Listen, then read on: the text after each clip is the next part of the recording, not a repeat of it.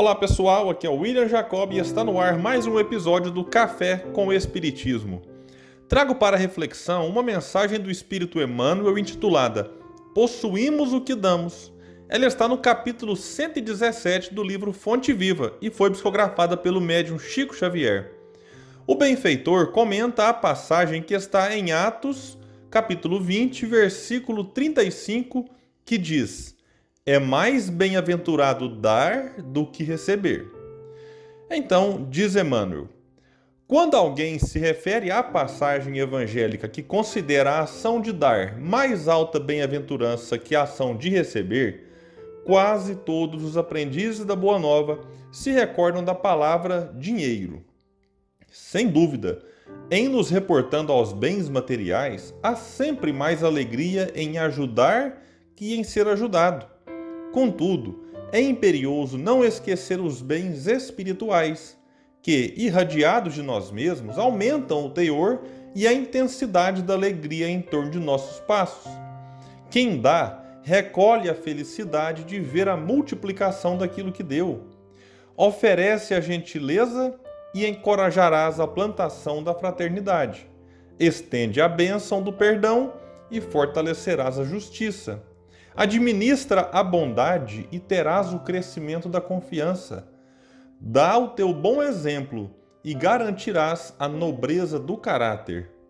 Os recursos da criação são distribuídos pelo Criador com as criaturas, a fim de que, em doação permanente, se multipliquem ao infinito. Serás ajudado pelo céu, conforme estiveres ajudando na terra possuímos aquilo que damos. Não te esqueças, pois, de que és mordomo da vida em que te encontras.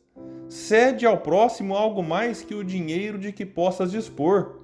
Dá também teu interesse afetivo, tua saúde, tua alegria e teu tempo, e em verdade entrarás na posse dos sublimes dons do amor, do equilíbrio, da felicidade e da paz, hoje e amanhã neste mundo e na vida eterna.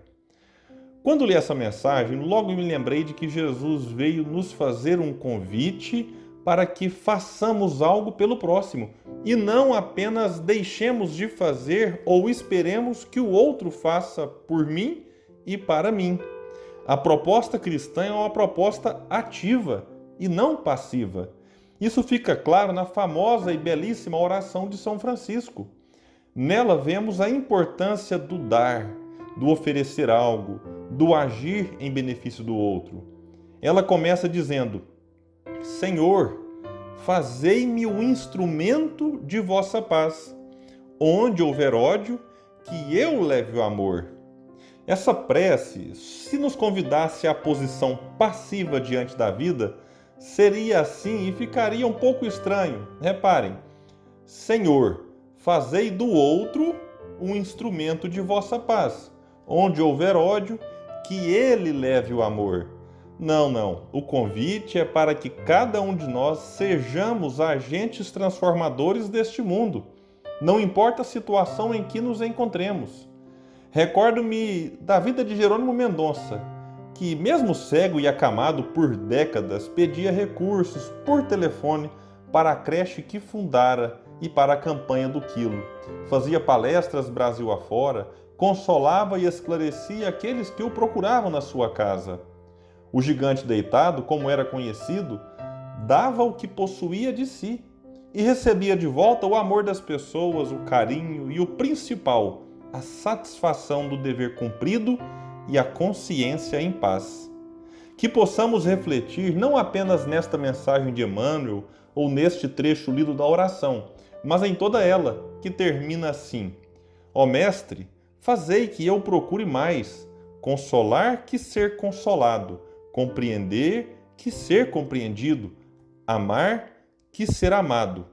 Pois é dando que se recebe, é perdoando que se é perdoado, e é morrendo que se vive para a vida eterna.